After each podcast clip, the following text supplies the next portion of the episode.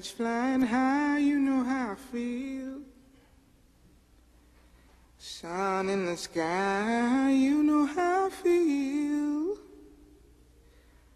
Breeze drifting on by, you know how I feel. It's a new dawn, it's a new day. It's a new life for me, yeah. It's a new dawn, it's a new day. New life for me. Ooh, ooh, ooh. And I'm feeling good. Bem-vindos ao IPACast, o podcast do Grupo de Estudo e Pesquisa Intelectuais e Política nas Américas da Universidade Estadual Paulista, Campus de Franca. Hoje aqui comigo o Carlos e o Igor. Carlos, o que você me diz da repercussão do nosso último podcast sobre direita nas Américas? Você sabe que eu fiquei um pouco frustrado com a, com a esquerda? Então, na verdade, eu não chamo muito de frustração, assim. Eu esperava É. que a repercussão fosse menor, porque Aham. o modus operandi é diferente, né? O, o uso da rede social é, é diferente. Mas eu achei que não ia aparecer os malucos que apareceram no de pensamento da esquerda. Mas, de qualquer forma, de ouvintes, teve um crescimento, assim, né? Teve, É verdade. Estatisticamente, o pessoal parou pra ouvir. Isso foi legal, isso foi interessante. E foi um podcast denso. Uhum. Porque não é simples, né? Falar de direita na América Latina é muito menos coisa do que esquerda. Então, Uhum. o saldo geral, eu ainda acho que foi positivo. Não, você tem razão. É que, para quem não sabe, né, a gente gravou, a gente lançou em setembro um podcast sobre esquerdas na América Latina, e aí em, em outubro a gente lançou sobre direitas. E no, quando a gente lançou de esquerda, o nosso, a nossa fanpage no, no, é, no Facebook foi invadida por comentários que a gente era financiado pelo Soros e tudo mais. E quando a gente lançou de direita, foi mais comedido, né? Mas por outro lado, você tem razão, assim, teve um pessoal que, que, que comentou e pelos números que a gente, que a gente vê, teve uma, uma movimentação. Outra movimentação legal que teve no, no nossa fanpage foi sobre as eleições, né, no, nas Américas, né? A gente teve eleição no Canadá, no Uruguai, Argentina, Bolívia. Igor, você que fez a cobertura do, das eleições, como é que tá sendo isso? Tudo bem? Olá pessoal, como vocês estão? Então, Sorrilli, realmente a cobertura foi um verdadeiro sucesso. A gente teve vários acompanhamentos, curtidas, muita gente compartilhando as nossas publicações.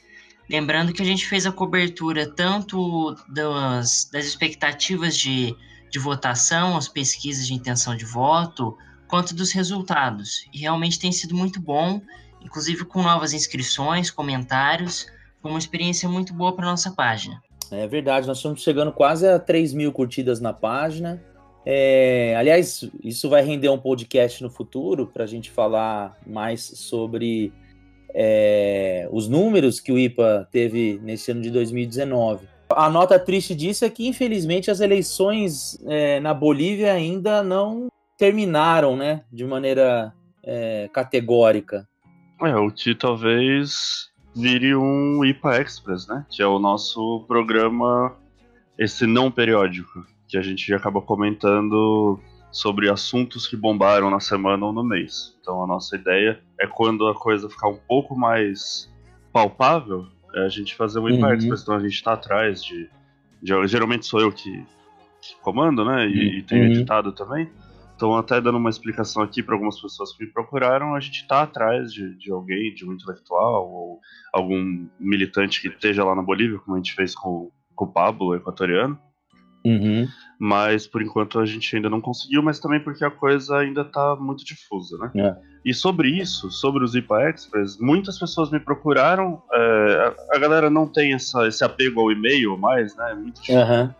mas muitas pessoas me procuraram pessoalmente ou vieram falar com a gente pela página e colocaram algumas questões sobre o Chile, né? Porque o nosso podcast tem três visões, né? Uhum. Aí uns apoiando mais uma visão, outros apoiando outra. A repercussão foi legal, foi, foi gostoso. É legal, mas eu acho que a intenção é essa mesmo, né? A gente sempre comunica que se trata de uma visão ou um ponto de vista sobre um assunto, porque justamente a intenção aqui é, é- é movimentar as várias opiniões na busca por, por produção de, de, de, conhecimento e de difusão de é, interpretações né, sobre o assunto. Agora, sobre a, a, Bolívia, eu acho que é isso mesmo. A gente está devendo um, um IPA Express sobre a Bolívia. Teve é, novidades, inclusive ontem, né? É, ontem, conhecido também como dia 8 de, de novembro. Parece que está tendo que o negócio está piorando lá com relação a, a motins policiais, levantes contra o governo Evo. Então acho que a gente tem que correr aí para fazer um IPA Express, talvez até antes mesmo da publicação do, do IPA desse mês, agora de novembro. Bom, para quem quiser, só fazer uma, uma indicação aqui, que eu assinei a newsletter do, do Giro Latino e todo sábado eles disponibilizam um grande resumo de, de notícias relacionadas à América Latina e eles estão fazendo uma cobertura super legal, tanto do que está acontecendo no Chile, na, é, na Bolívia, e também sobre as eleições, as eleições uruguaias. Então, quem segue a gente, continua, continue seguindo, a gente está sempre, dentro do possível, é, municiando as nossas redes sociais, tanto o Twitter quanto o Instagram e, e o Facebook. Mas, para quem quiser, entra no site do Giro Latino e se cadastra lá no, é, na newsletter do Giro Latino, que é comandado pelo Lucas Berti e pelo Maurício Brum. Lucas Berti é um, um, jornalista especializado em América Latina e que, sempre que possível, ele dá uma, uma força para gente, ajuda na, divulga, na divulgação, e ele faz um trabalho muito interessante. É, é, fica aí a, fica a informação. E vamos para o programa.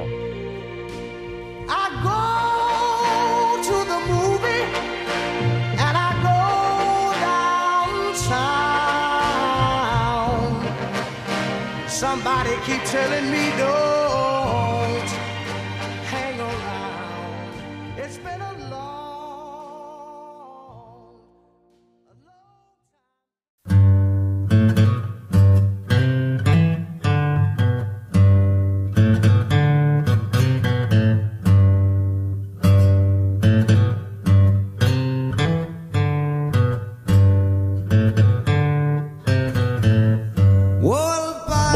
dados esses comentários, essas informações sobre a atuação do IPA no último, no último mês, eu queria introduzir o tema de hoje. Né? Nós vamos falar sobre intelectuais e o movimento negro Brasil e Estados Unidos. Sim, por conta do dia 20 de novembro, que é uma data extremamente especial, principalmente para o movimento negro, que reivindica essa data desde a década de 60 é, no calendário nacional, a gente convidou o professor Amilcar Pereira, historiador do Departamento de Educação da UFRJ. Tudo bem, Amilcar? Tudo bem. Boa tarde aí, Marcos, Carlos, Igor. Prazer conversar com vocês hoje. Opa, boa tarde, Amilcar. Um prazer. Finalmente estou conseguindo te cumprimentar aqui. Ah, legal. Olá, Amilcar. Seja bem-vindo. Obrigado, gente. Estamos aí. Vamos, vamos em frente. Amilcar, para o nosso público é, te conhecer um pouco melhor, conte-nos um pouco da sua trajetória, quais são os seus principais temas de, de estudo, suas, suas publicações. Então, vamos lá. Eu sou formado em História na UFRJ, aqui no Rio de Janeiro, na Federal do Rio de Janeiro. É, ainda na UFRJ, é, na graduação, eu comecei a trabalhar com relações raciais, é, por uma série de coincidências da vida. Uhum também era músico na época e estava trabalhando como profissional. Eu tive que fazer uma prova, uma prova da Ordem dos Músicos do Brasil para poder pegar a carteirinha e pegar um trabalho aí em São Paulo, inclusive. Uhum. Eu era músico em cena num espetáculo de teatro, mas é, exigiram que eu fosse profissional para poder me contratar, para fazer uma temporada aí na Sala Jardel Filho, no Centro Cultural São Paulo. Isso em 2000, no ano 2000. E aí eu fui uhum. fazer prova da, da Ordem dos Músicos, acabei tendo uma experiência lá que me marcou. Na saída da prova, tinham dois quadros de homenagem no salão lá da Ordem dos Músicos do Brasil. Um era uma homenagem ao Vila Lobos, uhum. e o outro era um músico negro retinto que eu não conhecia, nunca tinha ouvido falar. E por coincidência, o nome do cara era Paulo Silva. Era o nome da escola municipal onde eu estudei é, o meu ginásio inteiro, né? De quinta a oitava série. E era professor Paulo Silva o nome da escola. Eu fiquei com aquilo na cabeça, até que numa disciplina lá da licenciatura, a minha professora marcante, Ana Maria Monteiro, que é uma referência no, nos estudos, nas pesquisas sobre ensino de história, ela passou um trabalho uhum. que era para a gente analisar experiências de ensino de história em diferentes escolas. E aí eu pensei, pô, vou lá na escola Paulo Silva, onde eu estudei. Conheço a direção, uhum. a professora era a mesma. Aí fui lá fazer a pesquisa, conversar com os professores de história e tal. E aí me dei conta que ninguém na escola sabia o porquê do nome, por que, que aquela escola era Paulo Silva. Eu fiquei com aquela outra história da Ordem dos Músicos do Brasil na cabeça e resolvi pesquisar quem era o tal Paulo Silva da escola. E era o mesmo cara, o maestro diferenciado pela Ordem dos Músicos do Brasil, como um dos dois possivelmente mais importantes é, músicos brasileiros, pelo menos os escolhidos para serem reverenciados lá na Ordem e o professor da escola municipal lá na comunidade do Benjamin, em Campo Grande, bem afastado do centro do Rio de Janeiro, para quem não conhece. Eu levava quase duas horas para ir, duas horas para voltar da minha casa para o UFRJ todo dia. Então era é bem distante, um subúrbio bem distante aqui do Rio, do centro do Rio. É, era o mesmo cara, era um homem negro, uma personalidade fantástica, com uma série de produções. Ele foi professor do Tom Jobim, foi professor do Pixinguinha, um cara super. E morreu como professor emérito da Escola de Música da UFRJ. Olha só, era um músico erudito. Que é, importante. Que é hoje onde você trabalha. Então, ninguém conhecia o cara. Aí a minha pesquisa na graduação foi pensando as relações raciais no Brasil é, a partir da trajetória desse personagem histórico tão importante para a cultura brasileira, que era o Paulo Silva. Daí eu fui fazer o, o mestrado, peguei toda essa pesquisa da, da graduação e levei para a escola e fiz um mestrado na antropologia na Universidade do Estado do Rio de Janeiro, na UERJ, discutindo os impactos do conhecimento em relação à trajetória desse sujeito, né, desse personagem histórico, Paulo Silva, na vida da escola, né, da, da comunidade escolar, os alunos, uhum. Os professores, como é que era eles saberem da trajetória desse sujeito que dava nome à escola, mas que era absolutamente desconhecido na, pela comunidade escolar.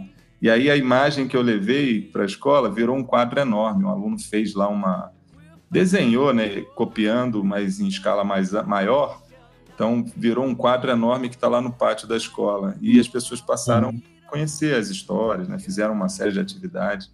E aí a minha dissertação de mestrado já foi sobre é, mais os impactos dessa trajetória, desse sujeito na comunidade escolar, né, como as pessoas na escola passaram a discutir as relações raciais a partir do conhecimento de que o patrono da escola era um homem negro, descendente de pessoas escravizadas e que alcançou o maior sucesso possível como músico uhum. na, no uhum. Brasil. Mesmo no Brasil, é, enfim, que o racismo é um elemento estruturante da sociedade, das nossas desigualdades. Nesse Brasil, Paulo alcançou um sucesso enorme. E aí fui fazer o doutorado em uhum porque eu gostei muito da experiência lá nas ciências sociais, com antropologia, etc., mas eu estava doido para voltar para as fontes, as subunidades e tal. Enfim, a gente com a formação em História, né? E voltei, fiz o doutorado na UF, na Universidade Federal Fluminense, fui orientado pela Hebe Matos, que é uma professora... Nossa, muito, excelente.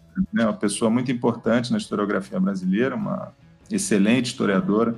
Então, ela uhum. me fazer uma tese de doutorado sobre movimento negro no Brasil. Toda essa discussão que eu fazia sobre relações raciais me levou a pensar nesse movimento social, no movimento negro.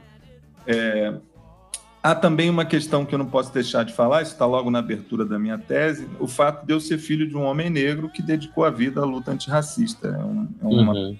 muito conhecida no movimento negro, não só aqui no Rio de Janeiro, ele é enfim, uma pessoa conhecida em muitos lugares do Brasil. É, na, na fase do MNU? É, o pessoal da velha guarda, muita gente no Brasil conhece. Ele participou da fundação do MNU em 78. É, aí em São Paulo, ele foi a São Paulo para contribuir. Então, é uma pessoa. Foi qual, presidente... nome, qual, qual o nome do seu pai? Amauri Mendes Pereira. Pô, legal foi diretor, foi presidente aqui da maior instituição do movimento negro aqui no Rio, duas vezes, o IPCN, Instituto de Pesquisa de Culturas Negras, nos anos 80 e nos 90. Então é uma pessoa muito conhecida no âmbito da militância. E minha mãe é uma mulher branca. Uhum. É, de origem muito pobre, assim, foi empregada doméstica, é, mas é, o fato de viver numa casa em que o, o pai da família era um militante absolutamente Uhum. dedicado à luta antirracista, e um militante negro e uma mulher branca, de origem muito humilde, muito pobre, até do interior de Minas, e veio para o Uhum. Rio como empregada doméstica, toda, e vivendo numa comunidade, né? Eu fui criado numa comunidade muito pobre, lá no Benjamin, como eu já disse. As pessoas do Rio, mesmo do Rio, não conhecem muito, porque é bem distante do, da parte mais turística, né? Da zona central, zona sul do Rio. É lá para longe da zona oeste do Rio de Janeiro. É, então, viver nessa família já me levou a pensar as relações raciais no Brasil ao longo da vida. E aí, com toda essa discussão feita na graduação e no mestrado, eu acabei indo pesquisar o movimento negro no doutorado. E como é que é fazer uma pesquisa com uma fonte em casa? Então, eu, eu já, quando eu mergulhei no, no doutorado, a fonte já não estava mais em casa, porque eu Ah. casei no antes do mestrado. Na verdade, eu formei e encontrei o amor da minha vida é, e casei muito cedo com ela. Ainda logo depois que terminei a graduação, ela também terminou a graduação, a gente casou. E morava em Realengo, já a meia hora mais perto de qualquer lugar, menos de Inhoaíba, né? Porque eu vim mais para Aham. do centro do Rio. Ainda distante, mas bem mais perto do que onde eu vivia e onde eu estudei, lá na Escola Paulo Silva. Então, o meu pai já não estava tão por perto no momento em que eu comecei a pesquisa do doutorado. É, mas é um interlocutor é, super privilegiado, inclusive porque Uhum.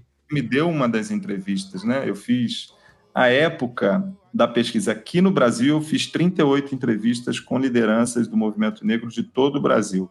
Uau. Estava com a Verena Alberti no CPDOC da Fundação Getúlio Vargas e ela era coordenadora de uma pesquisa, eu era assistente dela, depois ela me promoveu a pesquisador, fomos é, parceiros, né? E fizemos ao longo de entre 2003 e 2007 fizemos 38 entrevistas com militantes negros, com lideranças. A gente pensou até em função do projeto de pesquisa do CPDOC, que é um projeto sobre lideranças políticas no Brasil, a gente selecionou lideranças, pessoas que eram vistas no âmbito do movimento e reconhecidas eh, na sociedade como lideranças do movimento negro Uhum.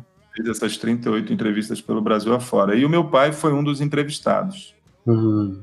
Esse acesso, em alguns lugares eu não dizia que era filho do Amauri, porque sabia de divergências históricas, porque é, o movimento negro é um movimento muito plural. Amilcar, Pode falar. então justamente é esse ponto eu, eu, eu queria introduzir um- uma questão que acho que pode ajudar a gente exatamente nesse, nesse quesito mesmo, assim. É, porque o que parte do que você faz é uma conceituação do, do que é movimento negro.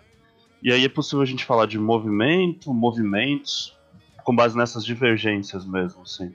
Então, é, eu opto teoricamente por pensar movimento negro no singular. Uhum.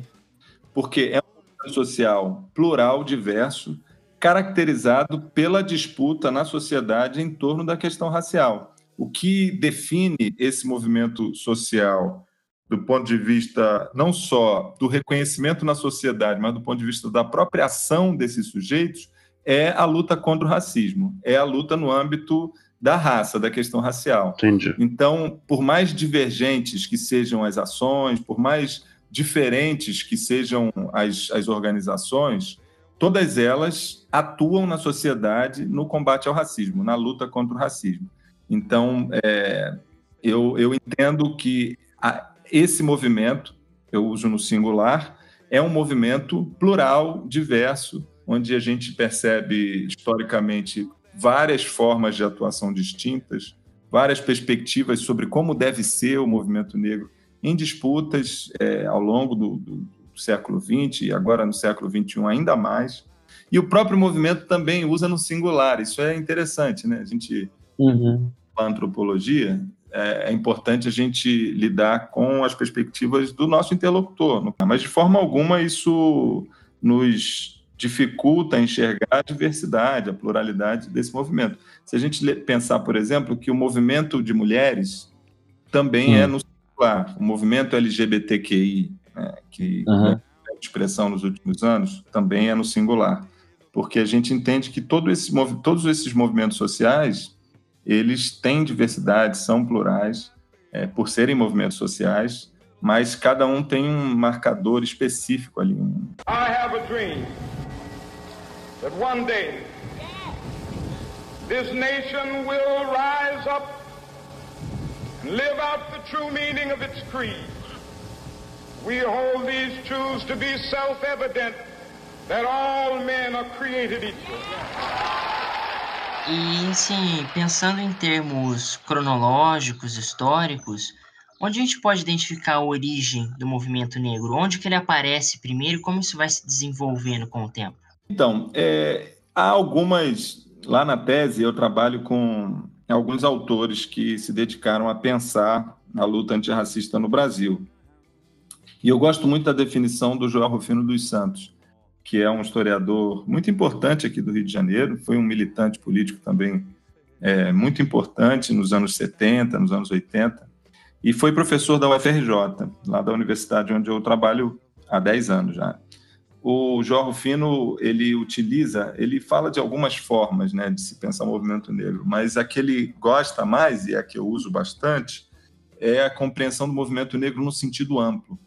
Ou seja, toda a luta é, da população negra aqui no Brasil, seja no sentido da sobrevivência, seja contra a escravidão, seja contra o racismo no momento já no final do século XIX, já no pós-abolição, todas essas lutas da população negra aqui na formação da sociedade brasileira pelo Joel Rufino, na, na, no sentido, entendendo o movimento negro no sentido amplo, todas essas formas de resistência, de luta, que foram muito diversas, né, muito plurais também, podem ser entendidas como movimento negro.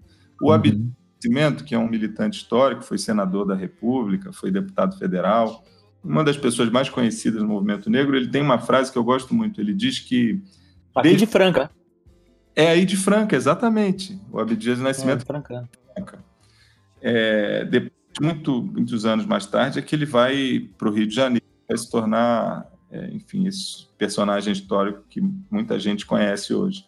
Ele vai dizer que, desde o momento em que a população negra chega aqui no Brasil escravizada e luta por, resi por resistir à, à opressão da escravidão, por sobrevivência, contra a própria instituição da escravidão, desde o momento em que esses essas pessoas negras chegam ao Brasil, já há movimento negro no Brasil. Eu gosto dessa uhum. perspectiva, porque é, fica mais fácil, usando essa perspectiva, fica mais fácil a gente enxergar essa pluralidade do próprio movimento social organizado hoje. O uhum. fala também no movimento negro estrito senso, que aí é o um movimento negro é, mais. É, o movimento negro. Institucional, né? é mais institucional, a gente acaba conhecendo mais, né? O que aparece mais na televisão são aquelas lideranças de organizações que reúnem centenas, às vezes milhares de pessoas. Então, é, tipo o MNU, Movimento Negro Unificado, que é uma organização que já foi muito maior, inclusive, do que é hoje. Só que mesmo essa perspectiva do movimento negro estrito senso do Joel Rufino, em que ele, segundo ele, teria começado ali nos anos 30 com a Frente Negra Brasileira, que é a maior uhum ação é, do movimento negro na história do Brasil, em termos quantitativos. Foi uma organização realmente muito grande, reuniu milhares e milhares de pessoas em vários estados brasileiros. Mas é, essa mesmo essa noção do movimento negro estrito senso, que segundo Joel Fino começaria ali nos anos 30, hoje eu acho que também já não faz muito sentido, porque eu acabei de coordenar uma pesquisa que, na verdade, a gente ainda está produzindo em torno dos resultados da pesquisa. Né? já saíram dois artigos é, em revistas, e a gente está escrevendo ainda, eu e os meus estudantes de doutorado. Mas é, o que essa pesquisa feita agora, em 2018, sobre o movimento negro nos mostra é que a perspectiva do movimento negro no sentido amplo faz muito mais sentido hoje para pensar o movimento negro no Brasil do que a perspectiva do movimento negro no sentido estrito. Essa institucionalidade que o movimento negro alcançou durante o século XX seja com a Frente Negra, seja com a MNU, seja com o IPCN aqui no Rio de Janeiro e com tantas outras organizações é, no Brasil, essa institucionalidade hoje ela é menor em termos de visibilidade, mesmo em termos quantitativos, do que uma série de outras formas de se constituir a luta antirracista que a gente observa, por exemplo, nos coletivos negros universitários, é, que não são, não tem uma hierarquia, não são, é, não há direção, coordenação, são coletivos que se organizam uhum. muito diferente dessas instituições. É, há uma série de do que a Nilma Lino Gomes chama de negros em movimento, uma série de intelectuais, de artistas, de pessoas que fazem podcast, de pessoas que atuam na internet, há uma série de afroempreendedores, há um conjunto tão amplo e tão diverso é, e tão fora do que seria essa institucionalidade que a gente se acostumou a, a usar para pensar o movimento negro no sentido estrito, né, que eu gosto ainda mais hoje da perspectiva do movimento negro no sentido amplo que o Joel Rufino dos Santos mobiliza lá nos anos 80 ainda. É, se a gente pensar, a gente pode depois jogar isso mais para o final da nossa discussão, mas se a gente pensar ainda mais com as redes sociais, né, e toda essa difusão da, da, das iniciativas, faz ainda mais sentido, né? A gente vê bastante é, surgimento de youtuber que acaba se vinculando a, a, a, grupos maiores, a coletivos, né? Lançam seus próprios negócios, ou então lançam livros, que é algo que, que às vezes tentar institucionalizar a leitura acaba não conseguindo é, pegar muito bem esse movimento, né? Exatamente. Outro dia eu conheci uma cantora, outro dia já tem mais de um ano. um aluno meu me apresentou uma cantora maravilhosa chamada Lued Luna, hum. que eu não conhecia antes. Ela é de São Sim. Paulo, na verdade é baiana, mas ela vive em São Paulo hoje. É uma cantora maravilhosa. Tem um projeto artístico fantástico e é absolutamente antirracista. E aí, lendo uhum. a entrevista que ela deu outro dia, descobri que ela é filha de militantes do movimento negro. Olha só. Lendo outra entrevista com a Jamila Ribeiro, que é uma influência, né, uma pessoa que está no mundo todo hoje, está publicando em outras línguas, inglês e francês. Ela teve aqui na, na Unesp já.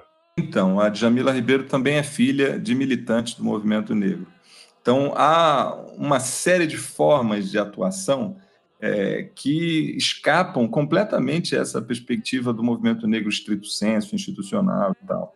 É, inclusive, há uma geração agora de filhos e filhas de militantes que estão produzindo formas impensadas anteriormente para uhum. continuar seguindo a luta antirracista e fortalecendo a luta antirracista no Brasil. Amilcar, me diz uma coisa, e como. Então você é, já vinha estudando já desde a sua, da sua graduação, mestrado, as, as relações raciais, uh, e aí você parte para o estudo na história do movimento negro, né? É, e como é que entra a, a, a ideia de aproximar o movimento negro ao, ao movimento negro norte-americano? Essa é uma aproximação quase que, que natural ou, ou foi algo que. Como que você chegou nisso? Bom, é, então, eu, eu comecei a estudar o movimento negro lá no início dos anos 2000, né, a pesquisa com a Verena. Uhum. Essa, Para essa luta antirracista acontecer aqui no Brasil, e, e, era muito comum, Marcos, você deve ter ouvido muito isso em muitos lugares, é, uma certa afirmação de que o movimento negro brasileiro seria uma cópia em menores proporções. Uhum. Acontecia nos Estados Unidos a partir dos anos 50 com Martin Sim. Luther King, Malcolm X, depois os Panteras Negras, como se o movimento negro brasileiro tivesse importado. As expressões artísticas também, né? É, é como se o movimento negro brasileiro fosse uma cópia, né? uma coisa que importou é. um, uma forma de pensar e tal. Não, esse, é, eu lembro na época da discussão sobre as cotas que existia uma crítica que se fazia, na, na minha opinião descabida, de que o movimento negro no Brasil tentava emular um racismo que só existia nos Estados Unidos, que não existia aqui. Então, ignorando completamente a própria história da população negra no Brasil, porque uhum. no âmbito da historiografia, a gente conhece muito pouco da experiência negra no Brasil. A gente, nos, desde os anos 80, com o pessoal aí de São Paulo, com Sidney Chalub, com Robert Slenes, com a Silvia Lara, depois algumas pessoas aqui do Rio, a própria Hebe Matos, que foi minha orientadora, a Marta Abreu, há um conjunto de historiadores que vão lançando é, muito do seu esforço intelectual para compreender as lutas ali no âmbito da escravidão. Né? Então, há uma história uhum. da escravidão, desde os anos 80, já consolidada, inclusive respeitada internacionalmente, mostrando ali a agência da, da população negra durante a escravidão. Mas a gente conhece muito pouco ainda da, da agência da população negra na formação da sociedade brasileira como um todo, especialmente no pós-abolição. Uhum. Então, é, toda essa afirmação de cópia, de que o, Brasil, o movimento negro brasileiro estaria copiando ou trazendo questões dos Estados Unidos para cá, ignora completamente a experiência negra no Brasil, sobretudo no pós-abolição.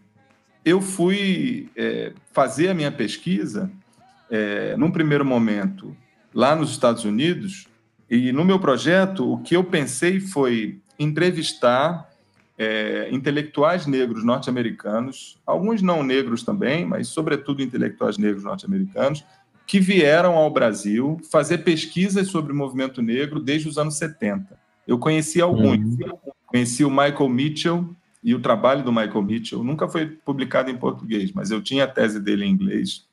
Eu conheci o Michael Hanchard, que é um professor é, muito famoso, ele veio fazer pesquisas aqui no Brasil nos anos 80 e publicou um livro que era, até muito pouco tempo atrás, ele é cientista político, mas era um dos poucos livros dedicados a entender o que era o movimento negro do Rio e de São Paulo é, nos anos 80. É, ele faz ali muito mais uma discussão no âmbito da ciência política, mas era o livro que a gente usava na história para tentar pensar o movimento negro contemporâneo, chama Orfeu e o Poder, o livro do Michael Hancher. Se o Michael ele era meu supervisor, no doutorado sanduíche, na época na Johns Hopkins University em Baltimore. É, conheci o Eduardo Teles, que é um latino que também estudou relações raciais no Brasil, um sociólogo. E aí eu vou para os Estados Unidos pensando em entrevistar essas pessoas é, que vieram fazer pesquisa no Brasil. Uhum. Porque a minha ideia era pensar nessas relações, né? É, informado por essa ideia da influência do movimento negro norte-americano aqui no Brasil, eu achava que ia encontrar relações, talvez é, algumas repercussões da ação do movimento negro aqui nos anos 70, lá no, sendo repercutida lá nos Estados Unidos. Eu fui procurando essas coisas. Chegando lá, eu encontrei coisas que eu não imaginava que eu pudesse encontrar. E essa eu acho que é a grande contribuição da minha tese de doutorado, é, que tem colocado em xeque essa visão de que o movimento negro brasileiro seria mera cópia do que acontecia uhum. nos Estados Unidos. Por quê? Fazendo as pesquisas lá nos Estados Unidos, eu mergulhei nos, nos arquivos da imprensa negra, sobretudo do jornal Chicago Defender, que é o jornal mais importante, é o maior jornal da imprensa negra nos Estados Unidos. Ele foi criado em 1905, no iníciozinho do século XX. O seu diretor se torna um homem muito rico, Robert Abbott, ele vem ao Brasil e passa três meses aqui no Brasil, ainda em 1923, mantém contatos, mantém até intercâmbios com um jornal da imprensa negra aqui do Brasil. Então, eles olhavam, é, olhavam muito para o Brasil, o pessoal do Chicago Defender, e como era um jornal muito grande, isso repercutia é, na comunidade negra como um todo, e outros jornais da imprensa negra também passavam a olhar para o Brasil, sobretudo nos anos 30. E aí que, eu, que foi o grande barato da minha tese, a meu ver.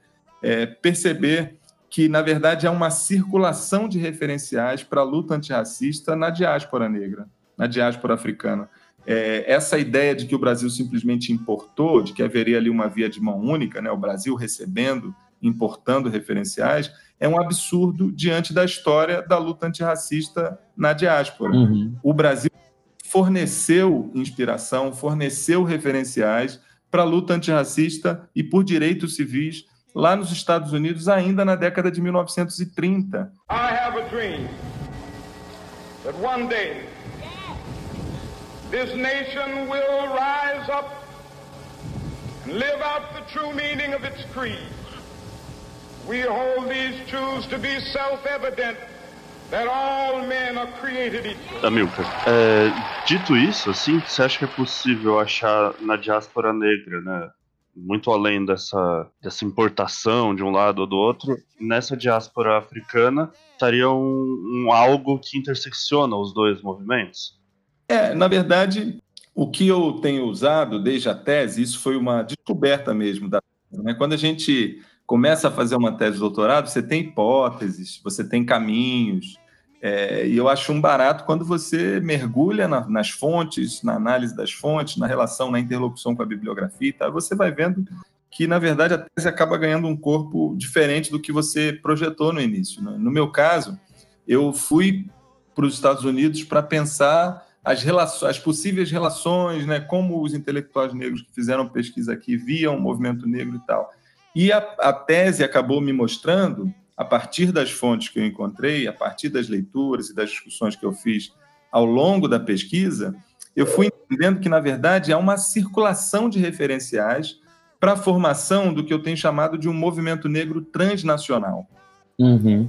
O movimento negro é, no Brasil, nos Estados Unidos, no, nos países caribenhos, na América Latina, é um movimento negro que é que se constitui na luta antirracista recebendo e produzindo referenciais que circulam na diáspora como um todo.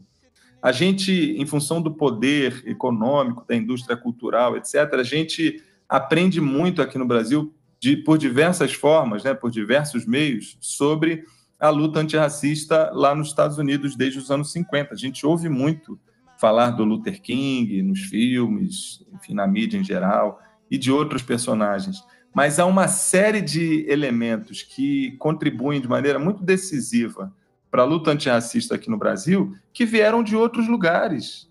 É, por exemplo, o meu nome, o meu pai escolhe o meu nome em homenagem a um líder africano, a um líder da Guiné-Bissau. Uhum. Eu ia perguntar. É, foi assassinado poucos anos antes do meu nascimento. Então, meu pai é, acaba me dando a responsabilidade de ser Amilcar em homenagem ao Amilcar Cabral, uma das lideranças uhum. negras mais importantes do século XX. Ganhei uma aposta que eu fiz com os alunos, então eu ganhei uma aposta. É. então, ele escreveu muito em português, uhum. a gente lá no meu grupo de pesquisa usa muito os textos dele, sobretudo o texto chamado Unidade Luta. Eu aconselho muito que vocês conheçam, pessoas que estão fazendo doutorado aí, o mestrado, que vocês leiam Unidade Luta do Amilcar Cabral. Está disponível na internet. vou procurar. É fácil de achar. É uma prova de que, na verdade, há uma série de outros referenciais que informam a construção da luta antirracista no Brasil e nos outros países que não vêm de um único lugar. Há muitos referenciais da luta anticolonialista, né, da luta por independência nos países africanos, que vão informar a, a produção da luta antirracista aqui no Brasil assim como o próprio Brasil, desde os anos 30, principalmente com a Frente Negra Brasileira, essa organização que era tão grande, que reunia milhares, é, há historiadores que falam em mais de 100 mil militantes, ainda nos anos 30, hum. né, pessoas, membros dessa, dessa organização, em lugares como São Paulo. O próprio Abdias Nascimento foi militante da Frente Negra, ainda adolescente em Franca. Uhum. Havia Frente em São Paulo, em Minas, na Bahia, no Rio Grande do Sul, aqui no Rio de Janeiro em vários estados brasileiros. E essa organização se torna um partido político em 1936, para disputar as eleições de 37. É uma organização que era atendida, inclusive, algumas de suas demandas, pelo governo federal. Getúlio Vargas recebia a Frente Negra é, antes do golpe, né, de 1937, uhum. do golpe do Estado Novo. Então, era uma força política que era vista e era tomada como inspiração, como exemplo para a luta da população negra, nos Estados Unidos, no Caribe e também na África. Eu achei menções super positivas sobre a Frente Negra em jornais de Moçambique, em jornais de Angola. Lá nos Estados Unidos nem se fala, né? Uhum. Na minha pesquisa do doutor, eu mostro muito como é, a, a, Frente Negra é vista como uma verdadeira inspiração, como um exemplo a ser seguido pelos negros lá nos Estados Unidos, ainda nos anos 30, mas também em Porto Rico, em vários outros lugares. Então, é, essa, essa perspectiva da circulação de referenciais pela diáspora nos informa de que, a meu ver, é muito mais teoricamente interessante pensarmos nesse movimento negro como movimento negro transnacional. Nenhum estado, nenhum território específico dá conta de pensar a formação dessa luta antirracista que há, em que há diferenças e semelhanças, né? há coisas em comum e coisas muito diferentes, dependendo de cada contexto nacional, mas com essa circulação que ultrapassa todos esses territórios, todas essas fronteiras, é, é, muito mais, a meu ver, interessante pensar no movimento negro a partir da perspectiva transnacional. corroborando o que você falou, quando eu estudei Peru no mestrado, é, lá é, tem uma disposição demográfica diferente da nossa, né? Que é, lá o movimento indígena é muito forte e o movimento negro é um pouco menor, apesar de ter sua intensidade. E eu acho que corrobora a sua fala que o movimento negro é, do interior tem uma identificação muito forte com o zumbi dos palmares, né? No documentário do Javier Corcuera, tem. É, ele vai visitar. Ele, é um documentário sobre música, né? Desse cineasta peruano. E ele vai no interior do Peru entrevistando vários movimentos indígenas e, e dos pescadores, enfim. Aí ele chega num movimento negro e, e, ele é recebido por um pessoal com a camisa do zumbi, o líder né, do, do movimento, que são de tocadores de carrom, né, que é um instrumento muito é, ligado à, à, trajetória negra peruana. E aí ele vai ouvir com os caras, falar um pouco sobre o carrom, mas estão todo, todos eles, ou três deles pelo menos, estão vestidos com, com alguma lembrança do, do zumbi assim, né, na, na, camiseta. Assim, isso me chamou atenção na época. Quem torna possível o conhecimento em relação ao zumbi hoje indiscutivelmente é o movimento negro brasileiro, uhum. que acaba selecionando ali a trajetória de zumbi, a luta de zumbi, como símbolo da luta contra o racismo no Brasil.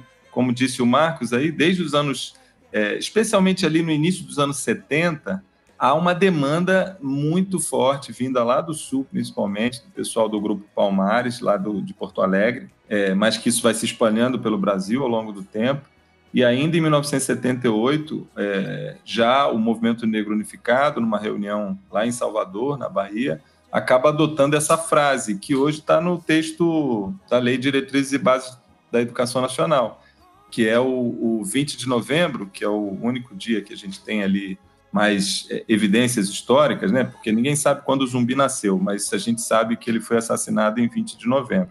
Então, o 20 de novembro como Dia Nacional da Consciência Negra. E quem, quem traz a visibilidade, quem trabalha essa ideia de, ado de adotarmos o 20 de novembro como Dia Nacional da Consciência Negra, em contraposição ao que era celebrado aqui no Brasil até os anos 60, que era o 13 de maio, né, o dia em que a princesa Isabel assinou a Lei Áurea, que seria o dia de celebração da, da população negra, o movimento negro se contrapõe a essa ideia ao apresentar à sociedade Zumbi como uma liderança muito mais importante para a população negra do que a princesa Isabel, que teria assinado, é, que assinou né, a, a Lei Áurea.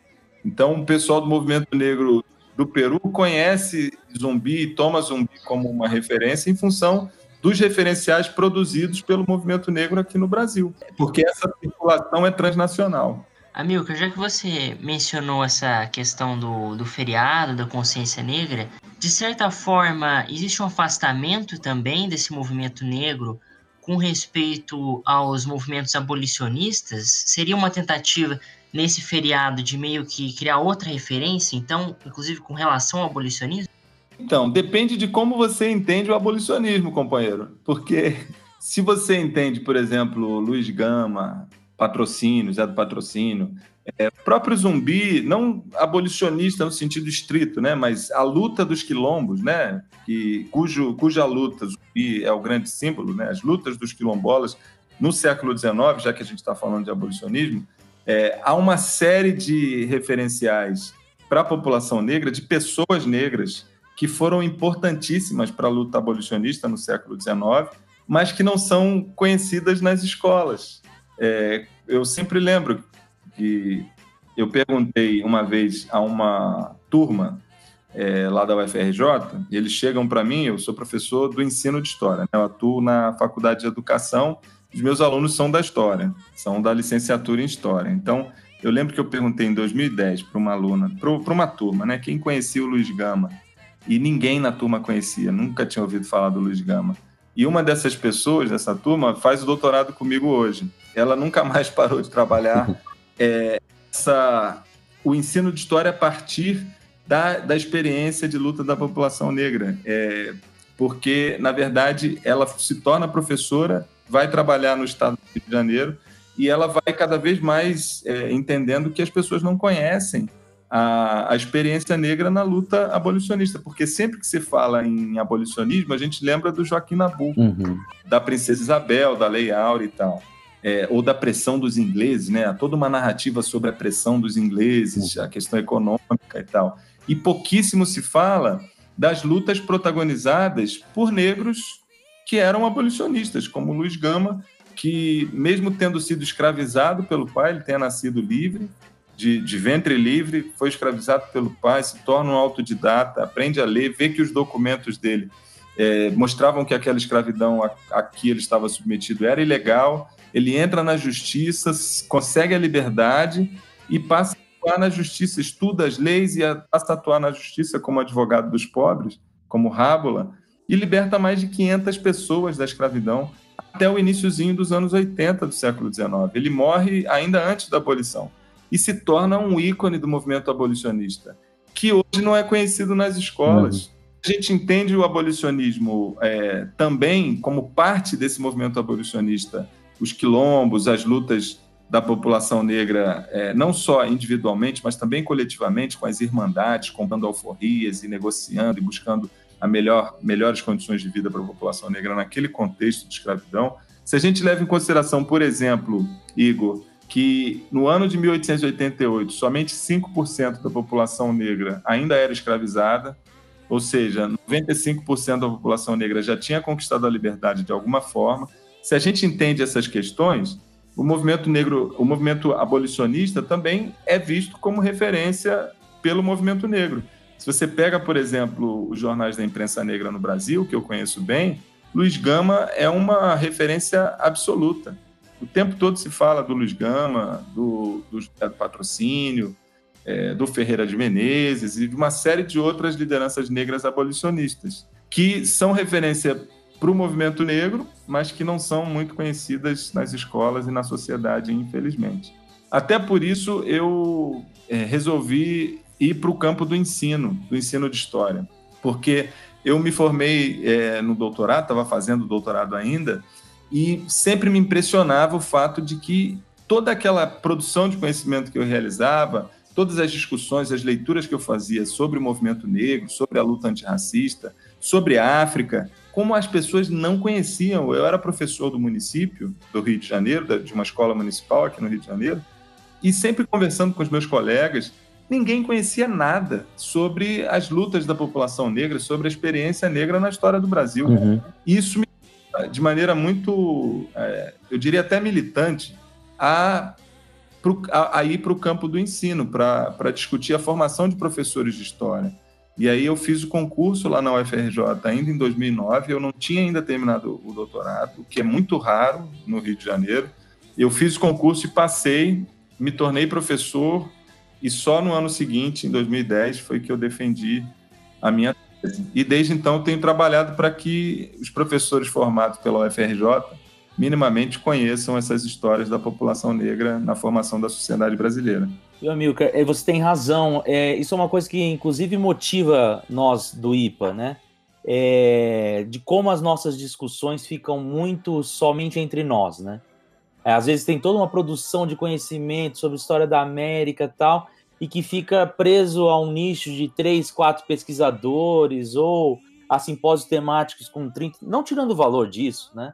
Mas que eh, muitas vezes não consegue transcender é, esse conhecimento para outros lugares. E aí você toca num ponto que é muito interessante, é porque às vezes tem aquele camarada que escuta e acha, associa essa história de valorização da luta é, do povo negro, dos intelectuais negros, do movimento negro, como sendo algo descolado da própria história nacional, né? E, e que não é.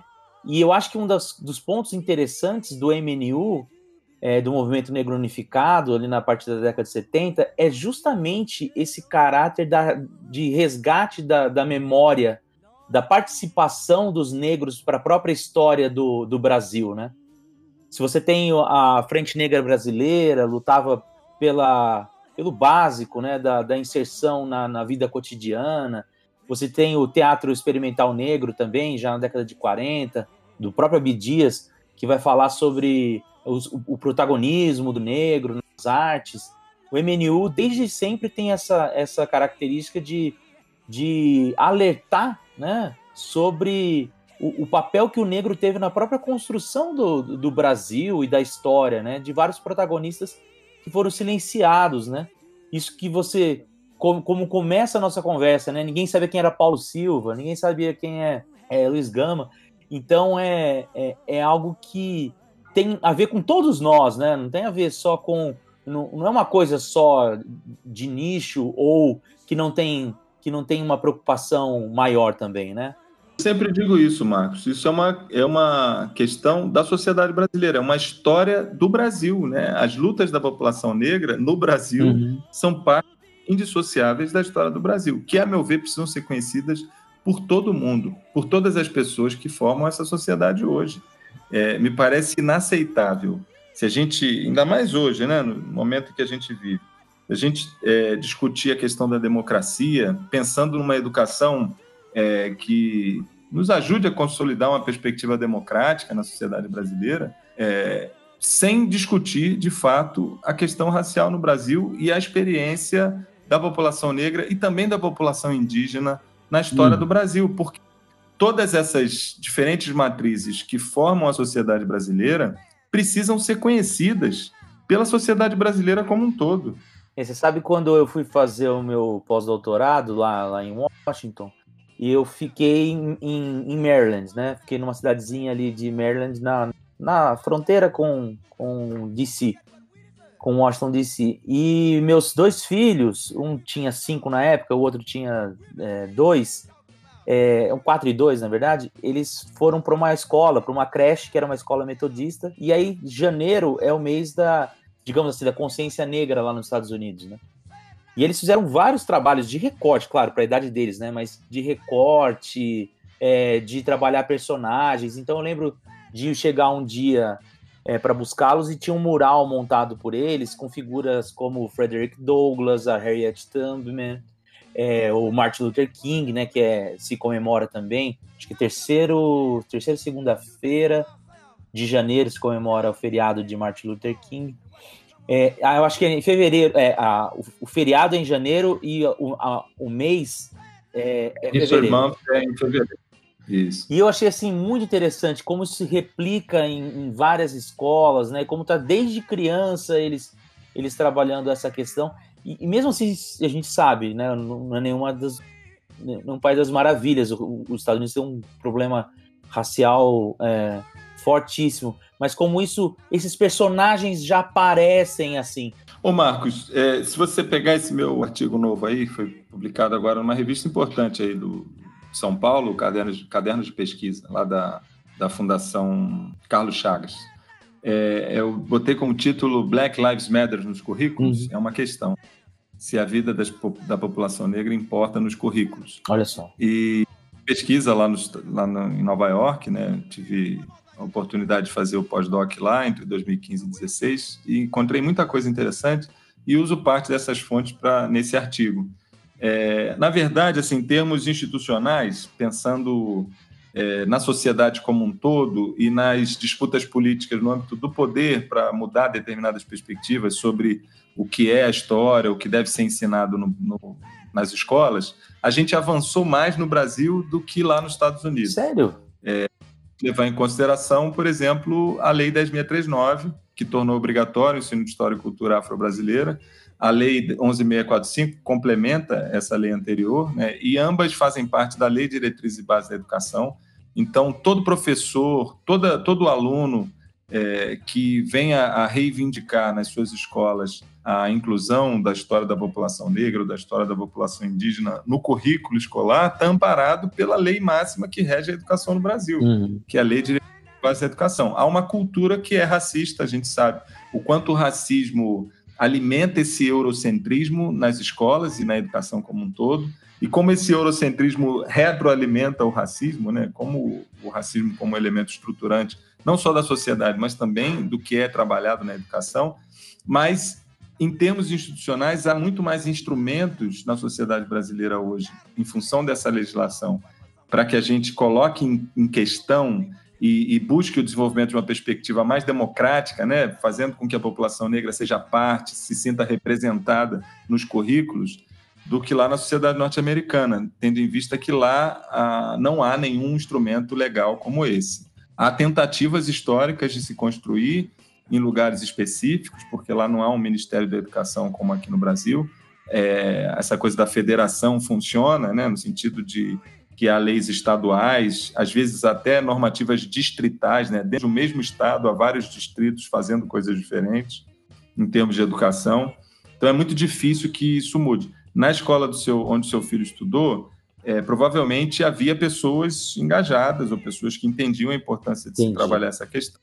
Mas os Estados Unidos é tão grande e a população negra é minoritária, são 12 a 13% historicamente da população. Então há muitos lugares nos Estados Unidos onde não há sequer uma pessoa negra, onde as pessoas convivem a vida toda sem lidar com pessoas negras. É, e eu imagino que a educação não seja muito democrática nesses lugares e nos outros.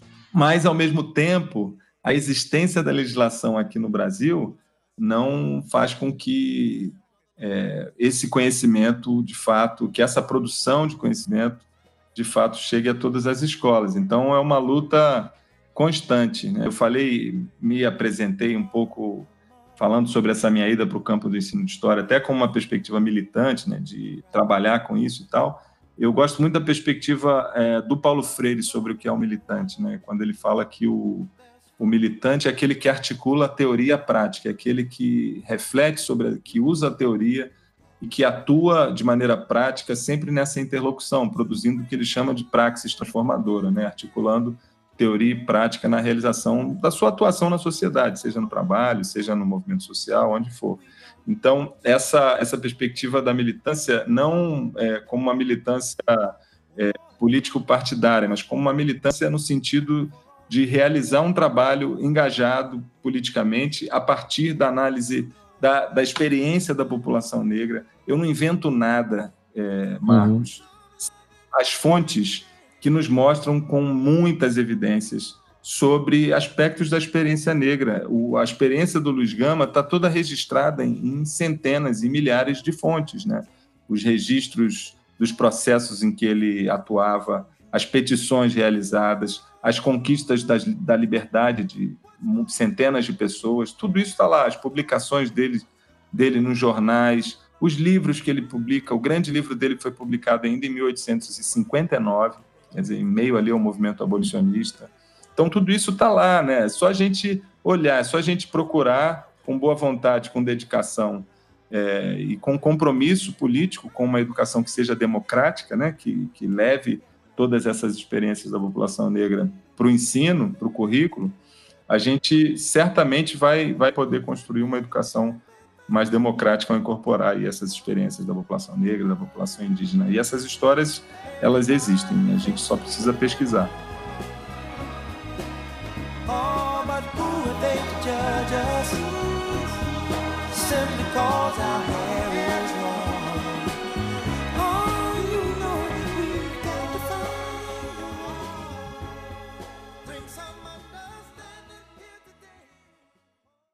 Este ritmo binário, que é o alicerce principal de quase todos os ritmos da canção popular no Brasil, Brasil veio importado de longe, das plagas ardentes da África, da África, onde o sol queimou a pele dos homens até carbonizá-la em negro, negro, negro. O compasso tão simples que reproduz em tom grave as batidas do próprio coração, atravessou o Atlântico sob a bandeira dos navios negreiros, servindo para marcar o andamento de melopeias que vinham dos porões em vozes gemidas, e magoadas. Amilcar, pegando essa, essa sua definição de militante, eu achei bastante, bastante interessante, do Paulo Freire.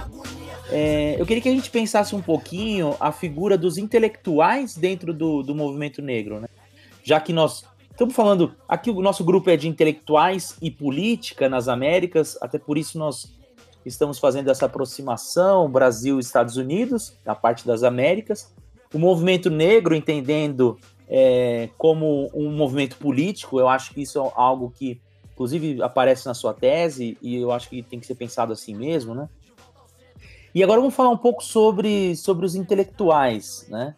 É, é possível a gente pensar o, qual é a figura desses personagens e, e até mesmo fazendo essa é, essa retomada, né, de dar rosto, é, ro, é, rostos a, a, a, essa luta, né? A gente falou aqui do Luiz Gama, do próprio Paulo Silva, de personagens que aos poucos viraram nomes sem, sem um rosto, né?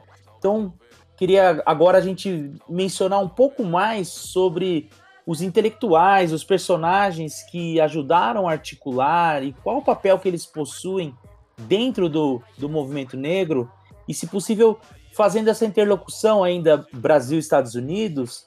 Né? Você mencionou, por exemplo, a, a, o, o, Robert Abbott, né, que era dono do Chicago Defender. Se eu não me engano, ele tinha uma correspondência com o Correia Leite, do, do, do Clarim da Alvorada. Então, é possível a gente falar da existência de uma intelectualidade negra, seja no Brasil ou, ou nos Estados Unidos?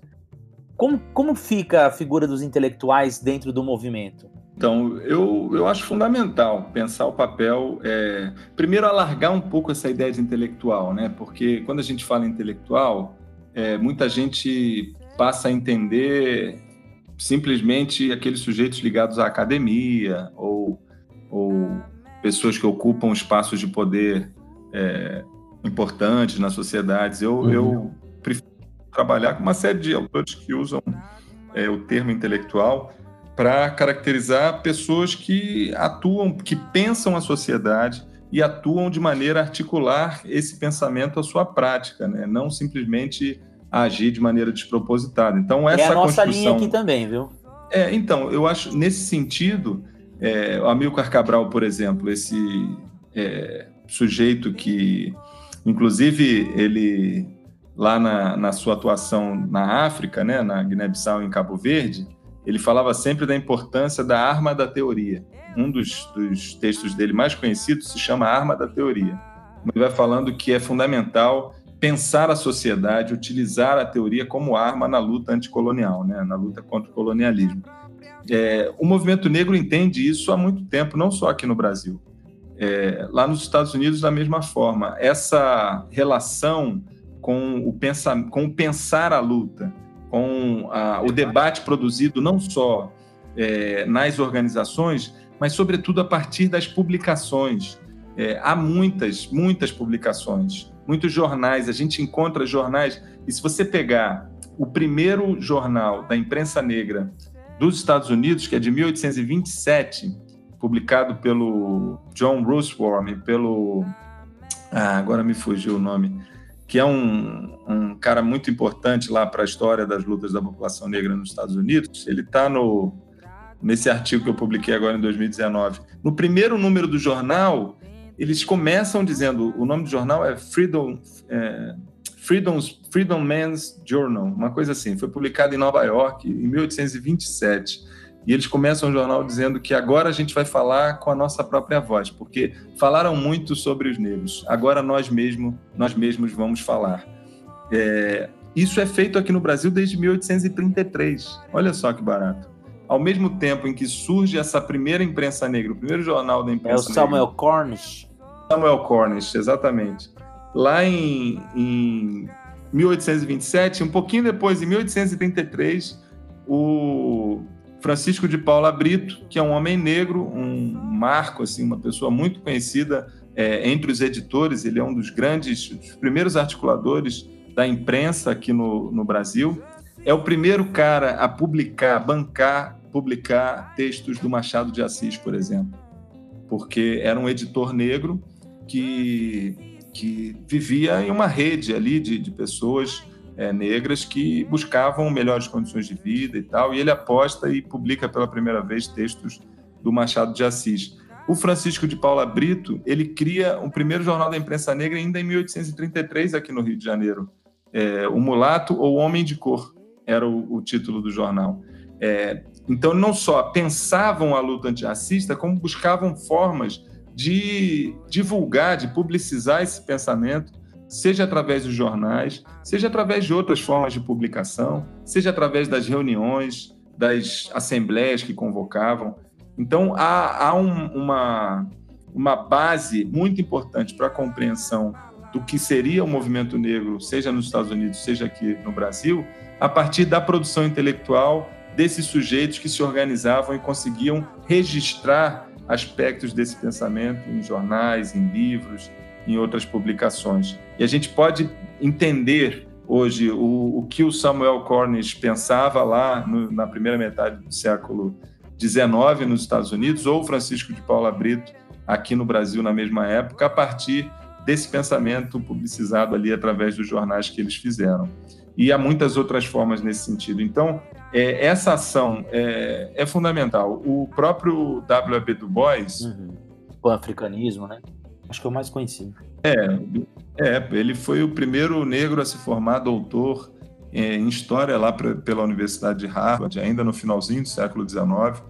O Du Bois vai dizer que a imprensa negra era isso lá nos anos 30, né, final dos anos 30, ele vai dizer que a imprensa negra era o espaço a partir do qual a população negra conhecia a si própria, conhecia o que acontecia no mundo e se dava a conhecer para os seus, né? Então é, é um espaço de produção intelectual fundamental para que a, a, comunidade negra se conhecesse, conhecesse o mundo a partir da perspectiva dessa população negra que está produzindo conhecimento.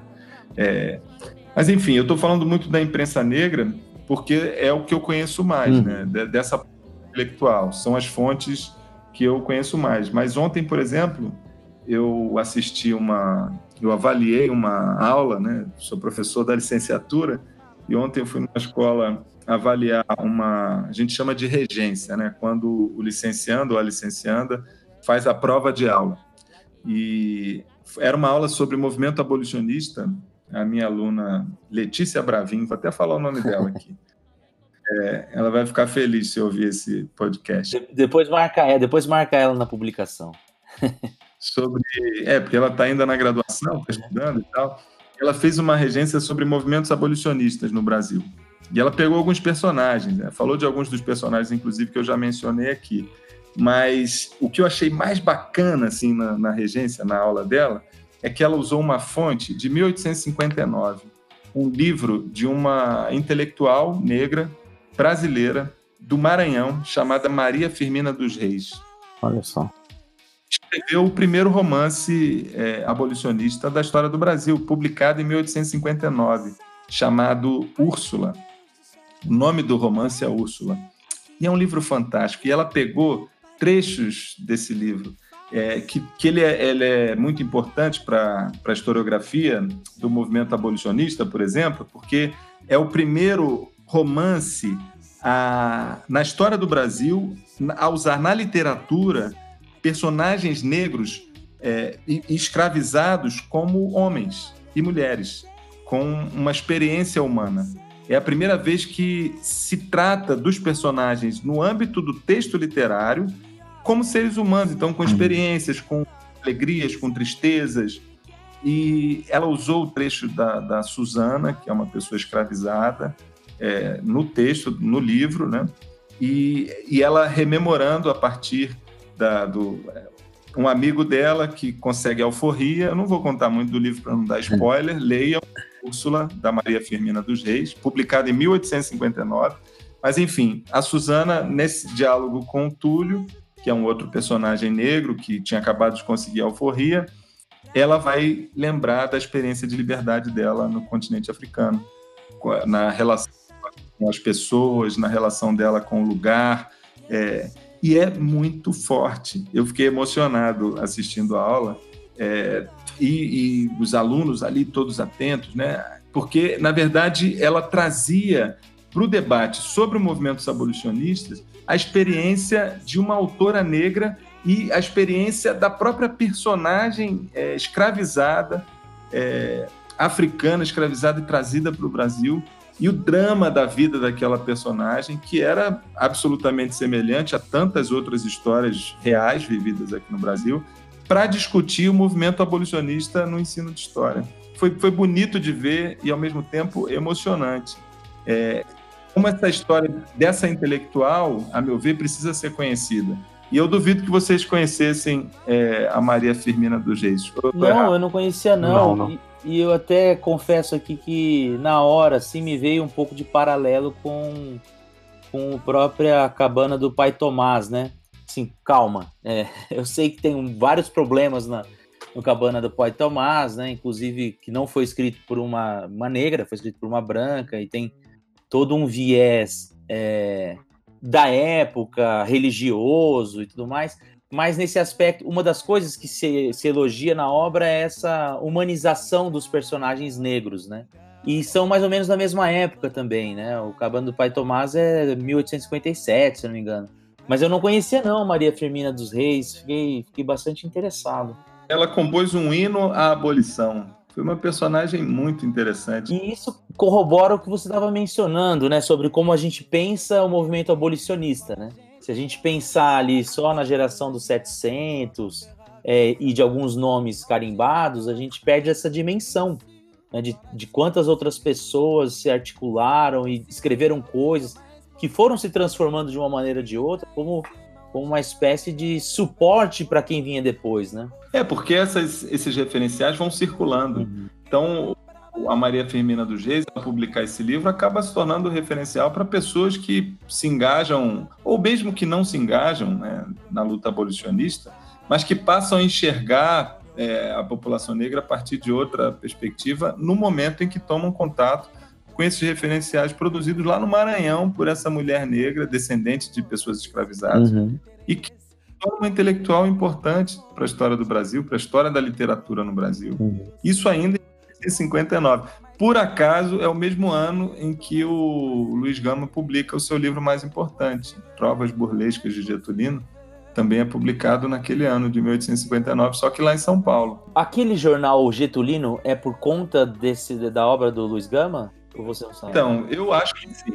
Eu, eu diria que sim, por causa do livro do Luiz Gama. O Luiz Gama era um personagem absolutamente importante na imprensa negra. Você pega os jornais da imprensa negra os mais diversos, o que há de homenagens ao Luiz Gama não está no gibi, está lá nos jornais.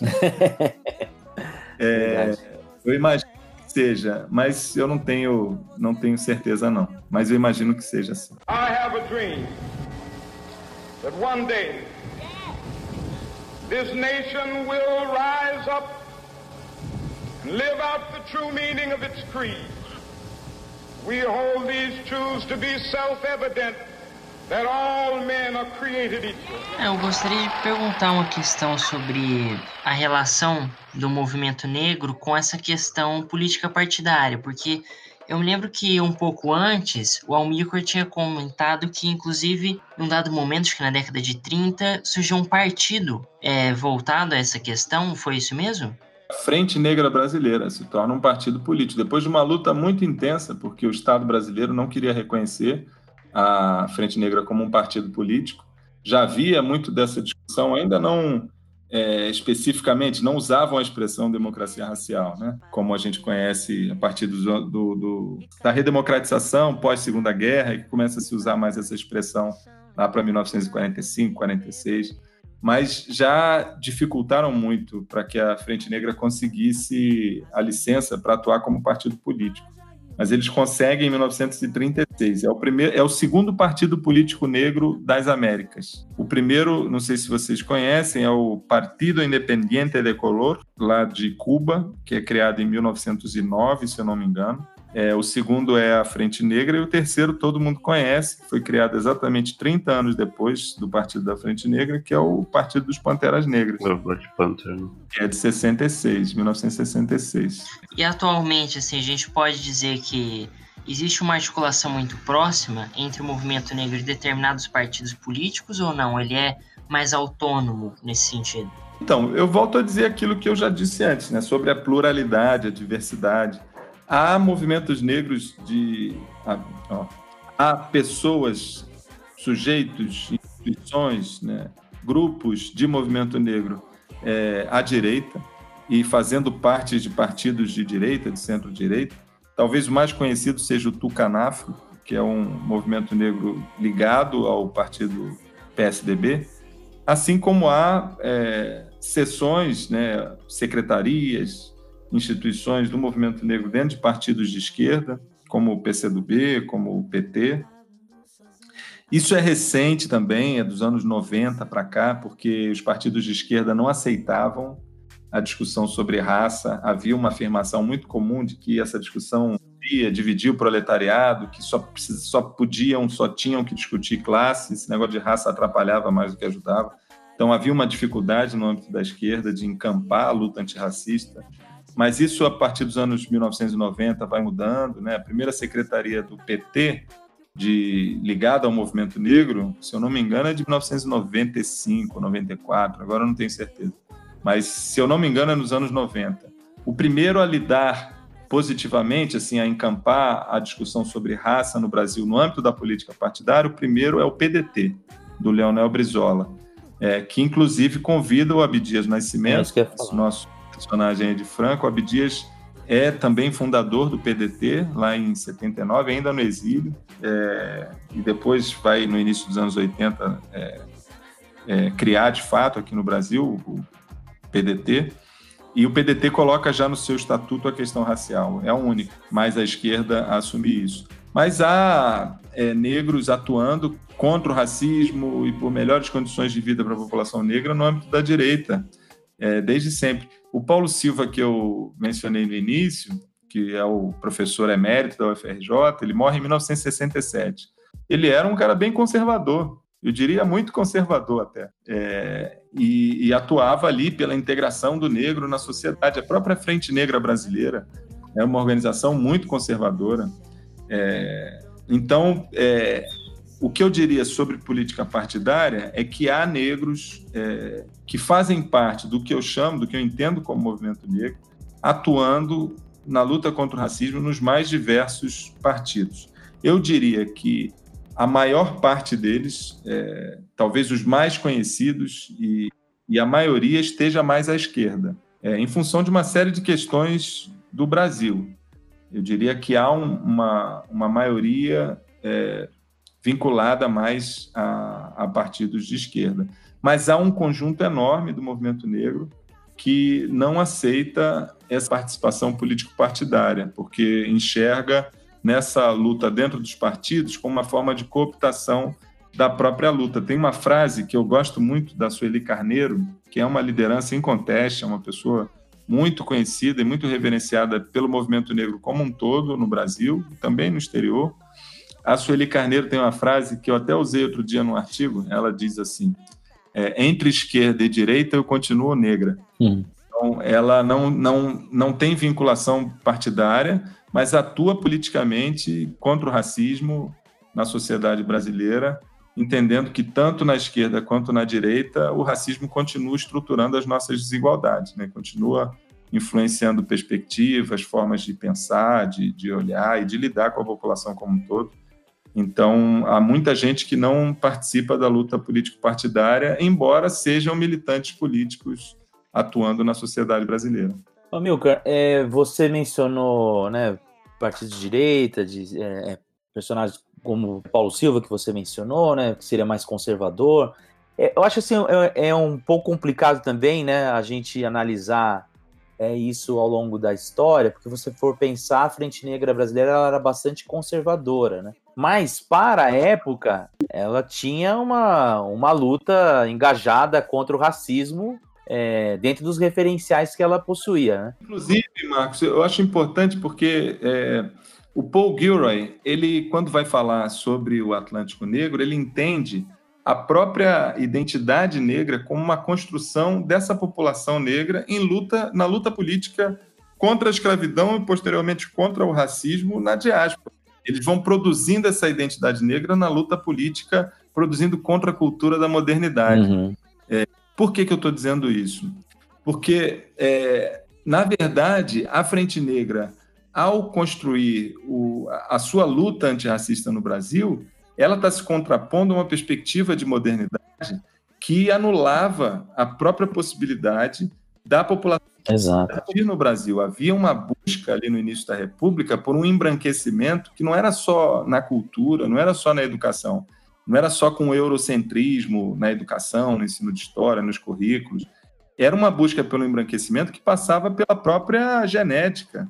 Então, a primeira grande política pública do Estado brasileiro na República é o subsídio dado para que imigrantes, principalmente italianos, viessem transformar a sociedade brasileira.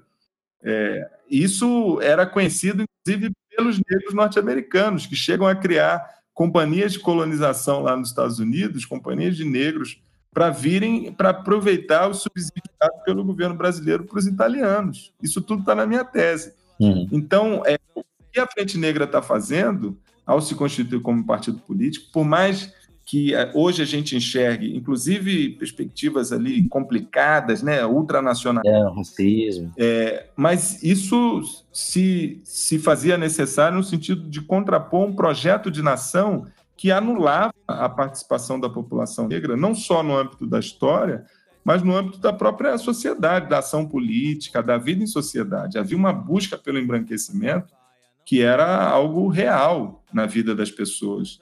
Tem um texto do. É, chama E Disse o Velho Militante José Correia Leite. Uhum. Entrevistas, tem vários documentos também, é, feito pelo Luiz Silva, o CUT, é, sobre o, o, José Correia Leite, que é uma liderança importantíssima do movimento negro e editor do Clarim da Alvorada, que é o jornal mais conhecido do movimento negro na primeira metade do século XX. E o José Correia Leite, nesse livro, diz que diziam para ele assim várias vezes no na primeira metade do século XX diziam para ele assim ô oh, seu Leite para de ficar fazendo esse negócio de movimento negro. Daqui a pouco não vai ter mais negro no Brasil. Isso vai acabar. Porque Olha essa era a política. É. e os subsídios aos imigrantes eram vultosos. É, o George Andrews professor lá da Universidade de Pittsburgh ele fez uma série de pesquisas e ele encontra números. Ele diz que mais ou menos a metade dos primeiros 2 milhões e meio de imigrantes europeus que vieram para o Brasil entre 1889 e 1924, os primeiros 25 anos da, da República no Brasil, foram vieram quase 2 milhões e meio de imigrantes, principalmente italianos, mas de várias partes da Europa. E desses, quase a metade vieram com subsídios pagos, com os tickets, né, com as passagens pagas por subsídios do Estado brasileiro. Você imagina a quantidade de recursos, de dinheiro que os nossos tataravós, os nossos bisavós, é, acabaram possibilitando com seus impostos para que o Estado brasileiro implementasse essa política pública relacionada à imigração. Então, a Frente Negra se afirmando como negra, se afirmando é, no sentido de integrar a população negra na sociedade brasileira, disputando essa ideia do que era brasileiro uhum. na época, e com uma perspectiva absolutamente conservadora, ultranacionalista, faz muito sentido naquele contexto de luta por, é, por sobrevivência, por existência, por humanidade, é, em meio a uma sociedade que buscava anular não só a experiência negra na história, mas a própria população negra, pautando aí uma política que viria a embranquecer o Brasil no futuro. É a mesma coisa quando a gente pensa né, no surgimento do. Não, no surgimento, mas assim, mas numa, no momento do, do, do, movimento negro bastante forte nos Estados Unidos, né, no século XIX, que está atrelado às, às igrejas.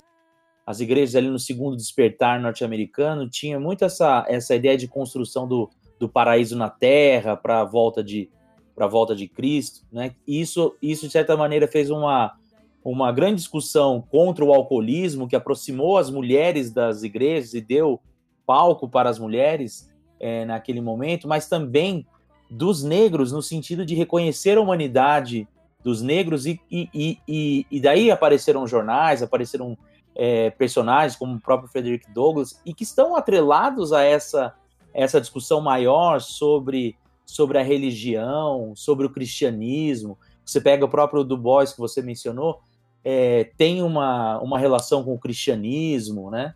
É, e, e, vários outros uh, anteriores a ele também, que tem essa aproximação, eu acho que, que são contingências da própria história e que é como na frase que você mencionou, né? Muito além de ser conservador ou progressista, era uma luta pela, pela própria existência, né?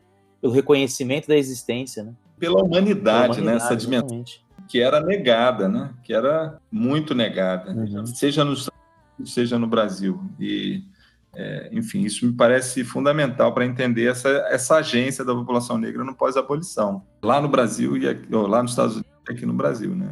I have a dream that one day this nation will rise up and live out the true meaning of its creed. We hold these truths to be self-evident Agora, a gente falou ao longo de toda a nossa conversa é, de como é, existe uma circularidade, né, uma troca de experiências de resistência, de, de, uma troca de experiências de existência também, né, sobre o que é ser negro. Eu acho que o Atlântico, eu acho que a sua a, essa essa maneira como você aborda tanto a imprensa quanto o movimento negro Brasil Estados Unidos evidencia muito é, como a ideia do Paul Gilroy, né, de uma identidade transnacional que ele está no, no livro dele Atlântico Negro é, é uma leitura bastante plausível, né?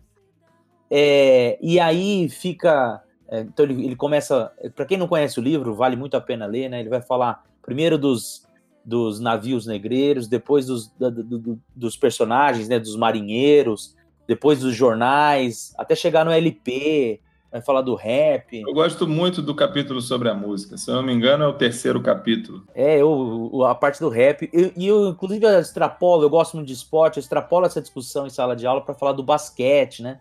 De como o LeBron James é, um, é uma referência aqui para a molecada negra brasileira também, né?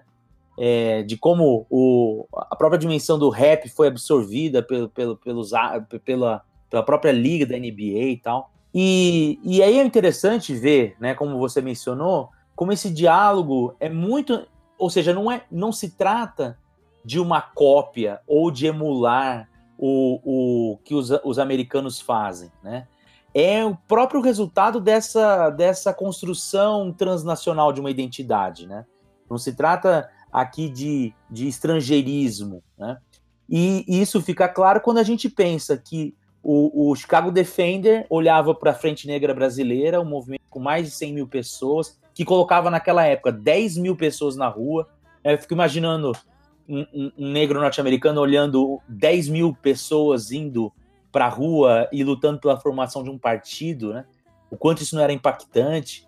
Como o próprio Correia Leite noticiava no Clarim da Alvorada, a cobertura que o Chicago Defender fez sobre é, a guerra na Etiópia, né, entre italianos é, e, e, africanos. Então a gente percebe, e tudo isso está de certa maneira na sua tese, a gente percebe como tem toda essa articulação, né? E eu queria saber, e hoje, como é que, como é que está essa articulação nos dias de hoje, dentro dessa, dentro daquela perspectiva que a gente abordou no começo, de redes sociais, né, de discursos difusos, de narrativas. É, como é que tá essa, essa, como é que se dá a produção dessa, dessa circularidade de referências entre Brasil e Estados Unidos para o movimento negro hoje? Você consegue vislumbrar um cenário? Então, eu não vou dar spoiler não, Marcos. Eu vou fazer hum. o seguinte. Vou entrevistar a minha aluna de doutorado, a Tayara Silva de Lima, que está fazendo um trabalho belíssimo de doutorado exatamente sobre isso. Hum. E ela está pensando essa, o que a gente está chamando lá, a categoria que ela está utilizando, é cultura de luta antirracista. E como essa cultura de luta antirracista, produzida a partir do protagonismo do movimento negro, tem transcendido a institucionalidade do movimento negro e tem influenciado, por exemplo, a, a educação, o ensino de história. E ela está indo agora em janeiro para os Estados Unidos, ela vai ficar lá na NYU durante seis meses, fazendo essa ponte, né? pensando não é, comparativamente, mas pensando nessa circulação de referenciais do, da cultura de luta antirracista e como isso tem acontecido é, nos Estados Unidos, especificamente em Nova York e aqui no, no, Brasil, especificamente mais no Rio de Janeiro, em função da necessidade de fazer os recortes ali para a pesquisa. Qual é o nome dela? É Tayara Silva de Lima. Está é, tá fazendo um trabalho muito bonito e essa experiência no exterior agora, lá em Nova York, certamente vai impulsionar ainda, ainda mais o, o trabalho dela. E daqui a pouco ela vai te dar uma entrevista aí para o podcast Opa, e aí vai falar propriedade sobre, sobre isso do que eu poderia falar, porque eu coordenei essa pesquisa que a gente fez no ano passado sobre o movimento negro na atualidade, mas esse é o barato da tese dela. Então, ela está mergulhando. É, no, a gente fez muitas entrevistas em diferentes partes do Brasil. Ela está com material muito bom na mão e vai vir uma tese bonita aí. Que legal. Fica a dica Vamos procurar ela assim. Porque você sabe que isso é uma coisa que a gente discute, principalmente interna, mais internamente dentro do IPA, que a gente também é um grupo de pesquisa, né? Aqui, aqui dentro da Unesp, de como essa. A, a, a, a gente fala das redes sociais, mas essa cultura é, essa cybercultura provoca é, novas configurações na própria função do intelectual, né, na própria definição do que é o intelectual. E eu acho que isso também impacta né, dentro da própria organização dos intelectuais negros, né, na, na, na mobilização da luta antirracista. Com certeza seria uma conversa bem legal. É, não, isso circula muito mais hoje, porque a, havia limitações. Né? O Chicago Defender publicava coisas sobre a Frente Negra e sobre o que acontecia aqui no Brasil a partir das informações que eles recebiam, seja de pessoas né, que circulavam, seja dos jornais, através dos jornais. Mas hoje a quantidade de informações que circula numa velocidade é, é impressionante. Então, a, a, forma como o Black Lives Matter, por exemplo, uhum. é conhecida aqui no Brasil, né, as ações, as formas de, as estratégias na internet, de a coisa da hashtags, é, como isso vai é, gerando possibilidades de circulação de referenciais que vão influenciar é, a ação desse movimento negro transnacional pelo mundo afora. Assim como a, a Sueli Carneiro se tornou um personagem internacional a partir das suas publicações, a partir do, do, do próprio site do Guelé 10, que é enfim, a instituição que ela é fundadora, ainda nos anos 80, e que hoje é uma plataforma digital importante para o movimento negro brasileiro, uhum. e, e, acaba também dando visibilidade para ela, porque o site do 10 é muito acionado por pessoas fora do Brasil, para terem notícias, para entender o que está acontecendo com a população negra aqui. Ou seja, há uma circulação. A Djamila, Djamila circula pra caramba, tá? Né? Sei lá. É, ela é minha amiga no Facebook. Então, de vez em quando, Djamila na Alemanha, Djamila está nos Estados Unidos, agora está na França, depois está na Bélgica, é, e falando inglês e publicando em francês. Então, é, há uma circulação realmente muito mais intensa do que aquela que eu estudei, porque o, o movimento negro que eu estudei foi até o final ali do século XX, eu defino como marco o ano de 1995, que é o ano da marcha Zumbi dos Palmares, né? que é 300 anos da morte de Zumbi, já que ele foi assassinado em 1695. Então, em 1995, houve uma grande marcha em Brasília, com 30 mil pessoas, organizada pelo Movimento Negro em âmbito nacional. E é a primeira vez que eles fazem uma série de de demandas, é, e, e, essas demandas são recebidas pelo presidente da República. O Henrique recebeu uma comissão dessa marcha com um documento elaborado pelo movimento negro, fruto de discussões, de debates internos, assim, nessa pluralidade que é o movimento negro, e o Fernando Henrique recebe esse documento com as demandas. Eu, eu coloco como marco temporal, final da minha tese, é esse momento, ainda no século XX. Então, é, o está acontecendo hoje ah, tem características muito distintas, principalmente a amplitude e a velocidade a partir da qual essas informações circulam e o quanto hoje cada vez mais essa ideia de movimento negro transnacional faz sentido, né? Cada vez mais. É verdade. I have a dream that one day this nation will rise up live out the true meaning of its creed. We hold these truths to be self-evident Bom, então, mais uma vez eu queria agradecer putz, a atenção que o Amilcar dedicou para a gente. É, a gente sabe que para professor, ainda mais final de, de semestre, é bastante puxado e ele foi super atencioso desde o começo é, com a gente. E é, enfim, um dos, um dos especialistas que a gente conhece e respeita sobre o, sobre o, o estudo dos movimentos negros, dos intelectuais aqui no Brasil e nos Estados Unidos. Então, Amilcar, muito obrigado, viu? Eu que agradeço, Marcos. Espero ter contribuído aí para os debates e para o pro projeto de vocês. Valeu, Carlos. Valeu, Igor. Um grande abraço para todo mundo aí. Ah, com certeza contribuiu e eu acho que essa é uma temática que pode voltar para além de datas comemorativas como essa né, falarmos mais sobre os intelectuais negros brasileiros, intelectuais negros norte-americanos. O próprio, o próprio, eu conheço o trabalho do Flávio Tales Ribeiro, né, que estuda intelectuais norte-americanos. Vou ver se eu consigo trazer ele também para participar do IPA. É, Carlos. Bom, muito obrigado, Amilcar. É, agradeço a todos os ouvintes também. e com certeza contribuiu, foi muito bom. Um abraço. Um abraço, cara. Tudo bom. O Igor.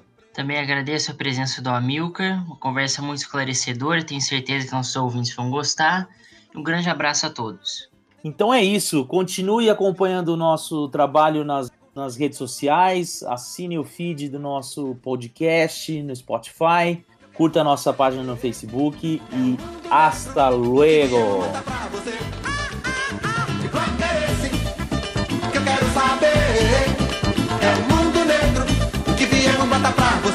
Somos crioulo doido, somos bem legal. Temos cabelo duro, somos black. Pau, somos crioulo doido.